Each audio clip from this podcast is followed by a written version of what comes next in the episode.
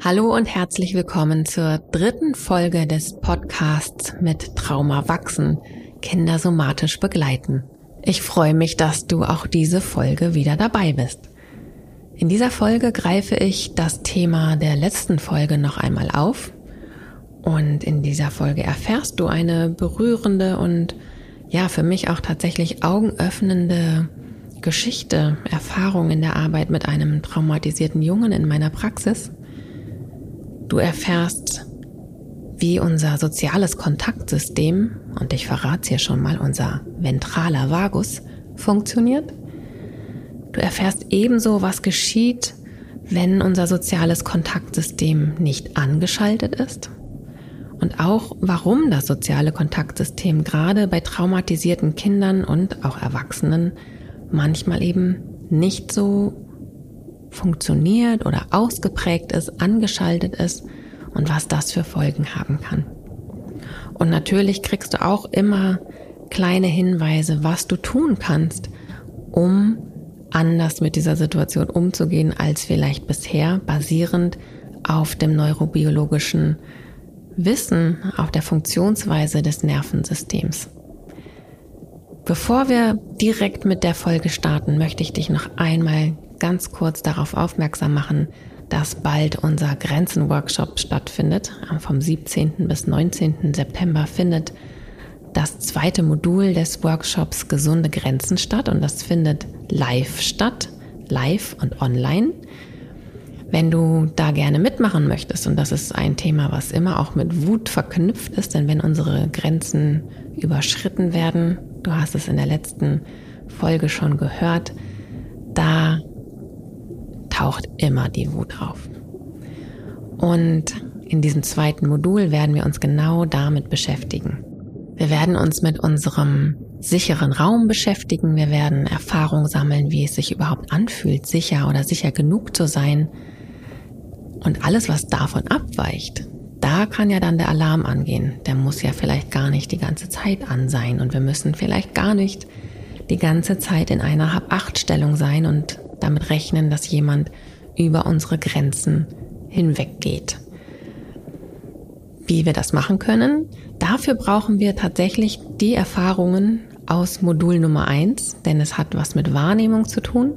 Wie teilt mir mein Körper, mein Nervensystem eigentlich etwas mit? Und in diesem Fall halt, wie teilt mir mein Nervensystem mit, dass mir etwas zu nahe kommt? Also, wenn du beim zweiten Modul mit dabei sein möchtest, dann melde dich ganz schnell für Modul 1 an, denn das ist Voraussetzung für Modul 2. Und dann hast du noch Zeit, diese vier mal vier Stunden vorher zu machen und mit mir und mit anderen Teilnehmenden einzutauchen in eine wirklich spannende Welt, die ja einiges verändern wird. Doch zunächst einmal wünsche ich dir jetzt viel Spaß mit der dritten Folge des Podcasts. Ich freue mich auf deine Reaktionen, auf deine Fragen, auf deine Kommentare. Und ja, ich sage, los geht's.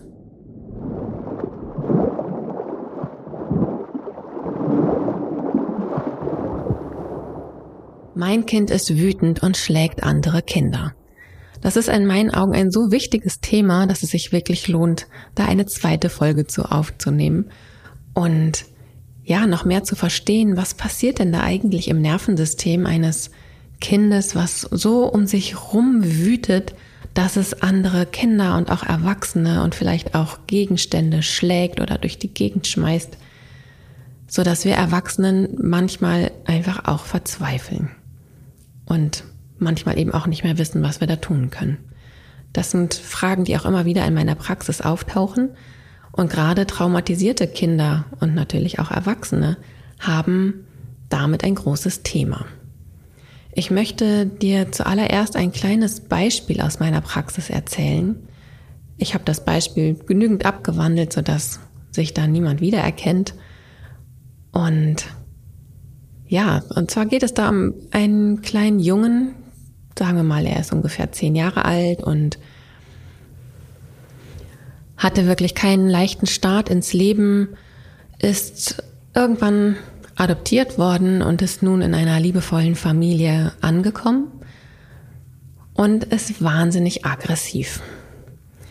In der Schule schlägt er vornehmlich in den Pausen und beim Spielen im Hort seine Mitschüler und Mitschülerinnen und gleichzeitig erlebe ich ihn selber als ein Kind, was gerne alles richtig machen möchte und ja, aufmerksam ist und sein Glas, was er hier in der Praxis benutzt, selber abspülen möchte und freundlich ist, unheimlich witzig ist, aber eben manchmal diese Situationen hat, wo es zu dieser Gewalt einfach auch kommt. Wir haben ganz viel an anderen Themen auch gearbeitet, an anderen Regulationsstrategien. Was kann er mit Frustration machen? Und ungefähr, ich würde sagen, wir haben bereits zwei Jahre miteinander gearbeitet, hatte ich irgendwann einmal, sehr spät, die Idee, ihn zu fragen, ob er sich eigentlich missverstanden fühlt. Und in diesem Augenblick, als ich ihn fragte, ob er sich missverstanden fühlt, konnte ich in seinem Gesicht sehen, also er guckte vorher zum Boden und hat dann nur mit den Augen zu mir aufgeschaut. Und dieser eine Blick, der hat mir gezeigt, huh, da hat er sich das erste Mal vielleicht verstanden gefühlt. Jemand sieht ihn. Und seine ganze Körperphysiologie, also sein gesamter Körper hat auf diesen Moment reagiert. Ich konnte sehen, wie sich sein Gesicht, seine Gesichtszüge verändern. Ich konnte sehen, wie sich seine Körperspannung verändert. Ich konnte sehen, dass sich etwas in ihm öffnet, etwas neugierig wird auf das, was ich jetzt zu sagen habe. Nach seinem Nicken. Das war ein total magischer Moment in unserer Zusammenarbeit, der dann auch total viel verändert hat. Er meinte, ja, ich fühle mich missverstanden. Und dann habe ich ihn gefragt, ob er das mal beschreiben kann. Und es brach wirklich aus ihm heraus, immer werde ich beschuldigt, dass ich angefangen habe und ich krieg den Ärger und ich muss mich entschuldigen.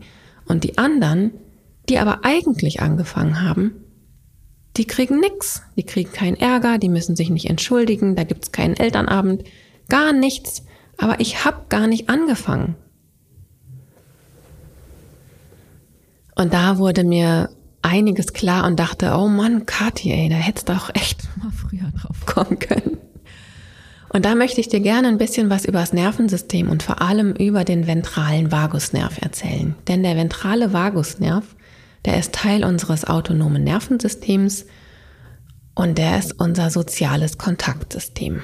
Der ventrale Vagusnerv, der fängt hinten an deiner Schädeldecke, wenn du da hinfasst, fängt er da irgendwo an. Ist gar nicht so interessant oder wichtig, wo genau der anfängt. Und der fährt dann, der geht dann vorne über dein Gesicht durch diese gesamte Quermuskulatur an deinen Wangen her, um deine Augen herum. Der geht durchs Mittelohr und dann geht er so an deinem Kiefer vorbei bis an den Stimmbändern vorbei, durch alle Organe oberhalb des Zwerchfells. Und dieser Nerv, der ist für unser soziales Kontaktsystem zuständig. Wenn der angeschaltet ist, dann können wir in Kontakt mit anderen treten. Dann können wir in Blickkontakt mit denen treten, dann können wir uns einfühlen in andere Menschen, dann sind wir in der Lage, Stimmungen wahrzunehmen. Wir sind in der Lage, Gesichtsausdrücke zu interpretieren. Das ist nur ein kleiner Teil, aber ich will das hier auch nicht ausufern lassen. Der ventrale Vagus ist ein wahnsinnig spannender Nerv. Äh, da lohnt es sich, nochmal eine ganz eigene Folge zuzumachen. Genau, auf jeden Fall, wenn dieser ventrale Vagus angeschaltet ist, dann sind wir in der Lage, uns mit anderen Menschen zu verbinden, die Stimmung auch so ein bisschen zu erspüren. Wir können uns einfühlen, eintunen in andere Menschen, können mitbekommen, was die gerade brauchen, was sie wollen. Und vor allem das, was alles auch unterbewusst abläuft, also das, wo Kontakt so im Flow ist, ja, wo Gesichtszüge aufeinander reagieren und das alles irgendwie so stimmig ist miteinander und die Stimme sich anpassen kann ähm, unsere Augen blinzeln und irgendwie alles in uns eine Offenheit ausstrahlen kann. Das ist, wenn dieser ventrale Vagus total aktiv ist. Was Was ist jetzt, wenn dieser ventrale Vagus nicht aktiv ist? Wenn der ventrale Vagus nicht aktiv ist, dann fehlt uns genau diese Fähigkeit, in den sozialen Kontakt mit jemand anderes zu gehen. Dann haben wir eine viel unlebendigere Gesichtsmimik zum Beispiel. Und gleichzeitig fällt es uns schwerer, die Mimik einer anderen Person zu lesen. Wir können unter Umständen nicht so gut wahrnehmen, angenommen, dich zwickt jemand und dann geschieht, dass du diese Person direkt anschaust, ins Gesicht schaust und schaust, wie ist die Person drauf? Lädt die dich gerade zum Spielen ein oder haut die dir gleich einen rüber? Ja, wir checken das mit über die Gesichtsmimik der anderen Person, in was für einem Zustand die andere Person ist. Und wenn der ventrale Vagus aber ausgeschaltet ist, nicht aktiv ist, dann können wir das nicht so gut interpretieren. Dann kann es durchaus sein, dass uns jemand zum Spielen einlädt und wir interpretieren es als Angriff. Und interpretieren heißt in diesem Fall nicht eine Interpretation eines Textes, eine kognitive Leistung, die wir erbringen, sondern interpretieren im Sinne, was sagt unsere Amygdala dazu? Schlägt die Alarm oder schlägt die nicht Alarm? Da haben wir keinen bewussten Einfluss drauf. Stephen Porges, einer meiner Lieblingsneurowissenschaftler, der fasst das unter dem Begriff Neurozeption zusammen, also wirklich die neuronale Wahrnehmung und auch Beurteilung einer Situation. Und wenn die Amygdala entscheidet, hey, das ist aber hier ein Angriff, dann schaltet sie den Alarm an und verteidigt sich auch unter Umständen. Ja, und du wirst es hier schon ahnen, dass das der entscheidende Punkt im Falle meines kleinen Klienten ist. Dieser junge Mensch hat sich tatsächlich durch seine Klassenkameraden und Klassenkameradinnen ganz oft während des Spiels, wo es eben ja auch mit schnellen Bewegungen teilweise einhergeht, bedroht gefühlt. Er hat sich angegriffen gefühlt. Und aus seiner ganz persönlichen Sicht hat er sich einfach nur verteidigt. Von außen ist das so nicht geschehen. Die Kinder haben ihn nicht angegriffen. Doch sein Nervensystem, sein ventraler Vagus, hat es von der Physiologie gar nicht erlauben können, es als Spielangebot zu interpretieren, sondern hat es als Angriff interpretiert und er hat sich in diesem Augenblick verteidigt. Und wenn wir das aus dieser Sicht sehen, dann kriege ich sofort Mitgefühl mit diesem jungen Menschen. Und ich konnte wirklich seine Not sehen und auch den Schmerz, der dahinter steckt, wenn er die ganze Zeit so missverstanden wird und zu Unrecht bestraft wird. Also ein Kind, was ich ja selber auch so mit so einem Gerechtigkeitssinn und auch diesem Sinn für, ich möchte nett zu den Menschen sein und es gut machen. Ja, und dieses Kind hat die Welt nicht verstanden. Er hat eigentlich nur sich verteidigt und er wurde immer als der Bösewicht hingestellt. Und alle anderen, die in seinen Augen aber die Angreifenden waren, die haben nichts gesagt bekommen. Es muss für so ein Kind ganz schrecklich sein. Und dieser Moment, als er sich verstanden gefühlt hat, der war wirklich ein entscheidender Wendepunkt bei uns in der Therapie. Was ich daraufhin gemacht habe, ich habe ein Gespräch mit seinen Adoptiveltern geführt und sie über genau auch diese Mechanismen aufgeklärt ich bin in die Schule gegangen, habe ein Gespräch mit der Klassenlehrerin und der Horterzieherin geführt und wir haben ganz viele kleine Veränderungen hervorrufen können. Erst einmal wurde er in so einer Situation nicht beschimpft und bestraft, also beschimpft in dem Sinne von, was hast du jetzt wieder gemacht? Denn ich meine, auch für eine Lehrkraft ist das total anstrengend, wenn sie da immer so einen Streithahn irgendwie hat, der alle möglichen schlägt und wieder die Eltern sich beschweren. Das, ne, aus der Sicht kann ich das auch total verstehen, dass das auch nervig ist, total anstrengend und die manchmal mit ihrem Latein am Ende sind. Es war zum Glück eine Lehrkraft und eine Horterzieherin, die beide total offen waren und diesen Jungen total gerne mochten und selber einfach, einfach so verzweifelt waren. Und daher waren sie so dankbar dafür, dass sie diese neurobiologischen Hintergründe verstehen und das Verhalten des Jungen einfach auch besser nachvollziehen könnten.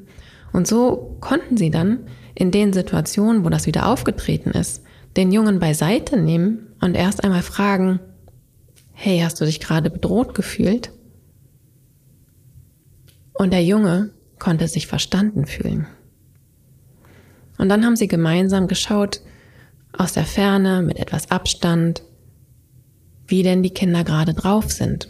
Und sie haben mit der Zeit geübt, Gesichtszüge zu interpretieren. Und lass uns doch mal angucken, wer sieht denn von denen gerade so aus, als würde er dich angreifen wollen? Und wer sieht so aus, als würde er mit dir spielen wollen? Und das verändert absolut die Beziehung zwischen Lehrkraft oder Horterzieherin und auch zwischen den Eltern und dem Kind. Wenn das Kind nicht immer als Störenfried bezeichnet wird, dargestellt wird, ja auch ausgeschlossen wird. Ja, niemand wollte mehr mit ihm spielen, weil er halt immer geschlagen hat. Und das war ja schon total toll. Was dann noch passiert ist, war wie so ein kleines Wunder. Die haben eben auch mit den äh, Schülern und Schülerinnen in der Klasse gesprochen. Das war eine Klasse, die wirklich sozial absolut kompetent waren durch die Begleitung ihrer Lehrkräfte. Und die haben denen das auch erklärt, wie das funktioniert, dass manche Menschen das nicht so gut interpretieren können. Und in einigen Situationen hat es dann geklappt. Natürlich nicht immer, aber in einigen Situationen hat es geklappt, dass auch die Kinder sagen können, konnten, hey, Du, ich lade dich gerade zum Spielen ein, ich will dich gar nicht ärgern. Und dadurch, dass da so eine Offenheit entstehen konnte, darüber zu kommunizieren und nochmal genau hinzuschauen, was ist denn gerade los, hat sich diese Situation, diese Gewaltsituation total verändert. Ja, für mich ist das wie so ein kleines magisches Erlebnis einfach auch gewesen, wo mir mal wieder bewusst geworden ist, wie wichtig es ist, dieses neurobiologische Hintergrundwissen in die Schulen und in die Kitas zu bringen und in die Familien zu bringen. Denn gerade für traumatisierte Kinder macht es einen so, so großen Unterschied. Und ich möchte dir jetzt einmal noch kurz erklären, wie es dazu kommen kann, dass der ventrale Vagus bei, gerade bei traumatisierten Kindern nicht eingeschaltet ist zumindest nicht voll eingeschaltet ist. Und da gibt es auch zwei Ursachen, auf die ich hier gerne eingehen möchte. Einmal kommt ein Kind mit einem noch nicht voll ausgeprägten ventralen Vagus auf die Welt. Wenn du ein kleines Baby siehst, da ist in den ersten Tagen und Wochen noch gar nicht so eine wahnsinns soziale Interaktion zwischen den Erwachsenen und dem Baby. Erst ungefähr mit der zehnten Woche setzt das ein, dass das Baby bewusst auf das Lachen einer Bezugsperson reagiert, dass es wirklich in einen Austausch kommt. Und das liegt daran, dass eben der ventrale Vagus ähm, trainiert werden muss. Von Beginn an, wenn wir Erwachsenen mit Kindern sprechen, mit Babys sprechen, lernt der ventrale Vagus mit. Der ventrale Vagus ist nämlich ein Nerv, der im Laufe seines Lebens myelinisiert wird. Myelinisiert bedeutet, dass der mit so einer schicken Fettschicht, mit so Fettschichtringen überzogen wird, die in der Lage sind, komplexe Informationen total schnell weiter zu transportieren. Am Anfang unseres Lebens ist er jedoch noch nicht myelinisiert. Das wird er erst. Und zwar eben durch gemeinsames Interagieren miteinander. Das lernt so ein Baby-ventraler Vagus durch unsere erwachsenen Vagusnerven.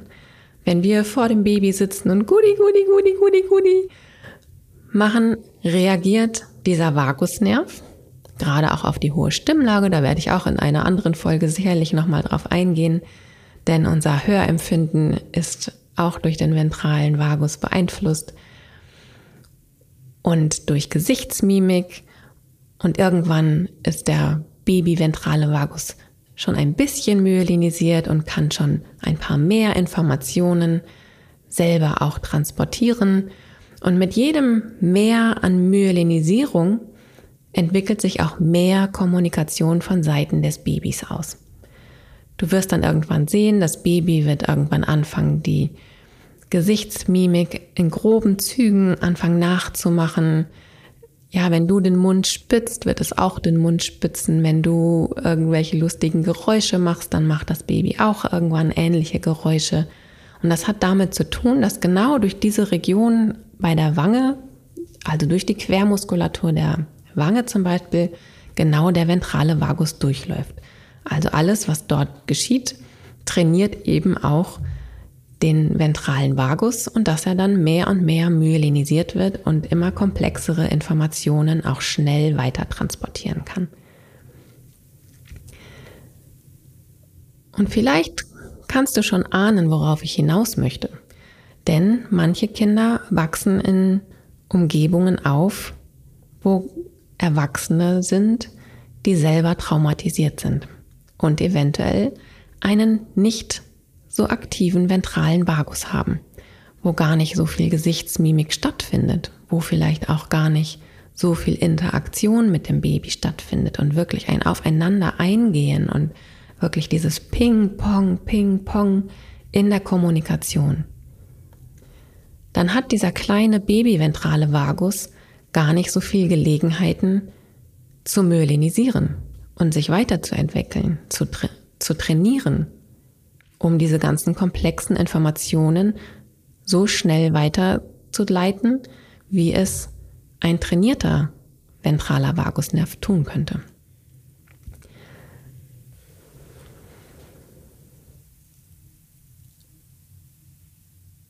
Also ein Baby, was in einer Umgebung von Menschen aufwächst, die selber keinen ausgeprägten, keinen stark ausgeprägten ventralen Vagus haben, können dazu führen, dass ein Kind heranwächst und gar nicht die Möglichkeit hatte, seinen ventralen Vagus zu trainieren. Und der dann eben auch nicht so stark ausgebildet ist und nicht so gut die Mimik anderer interpretieren kann.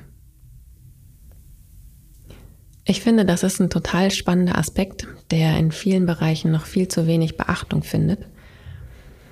Ein zweiter Punkt, den ich auch wichtig finde, da zu erwähnen, der ventrale Vagus. Der ist nämlich nur aktiv, wenn wir uns sicher fühlen, beziehungsweise sicher genug fühlen. Wenn wir uns unsicher fühlen, uns in Gefahr fühlen, ich hatte es am Anfang der Folge schon mal erwähnt, dann übernehmen die älteren Nervenstränge, der Sympathikus und der dorsale Vagus, also der Nervenstrang, der für die Mobilisierung in Angstzuständen zuständig ist und der Teil, der für die Immobilisierung in Angstzuständen zuständig ist. Die übernehmen dann die Kontrolle sozusagen. Denn wenn du dir vorstellst, du bist gerade in einer Gefahrensituation, da interessiert dich nicht, wie es gerade den Menschen um dich herum geht. Wenn du von einem, sagen wir mal, Löwen verfolgt wirst und der will dir gerade in die Wade beißen, dann interessiert dich nicht der Gemütszustand der Person, die da neben dir steht. Dann geht es darum, dass du deinen Hintern woanders hinkriegst, damit du nicht von diesem Löwen gebissen wirst. Ja, wenn wir uns in Gefahr fühlen, dann wird dieses empathische Mitfühlen mit anderen völlig unwichtig. Also sobald der Alarm höher geht, desto weniger ventraler Vagus ist vorhanden.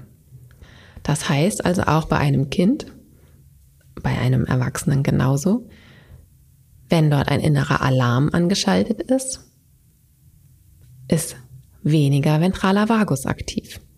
Und auch in so einem Fall kann dieser Mensch die Gesichtszüge anderer nicht so gut lesen und sie werden unter Umständen eher als Angriff, als Gefahr interpretiert von der Amygdala, als ein freundliches Spielangebot.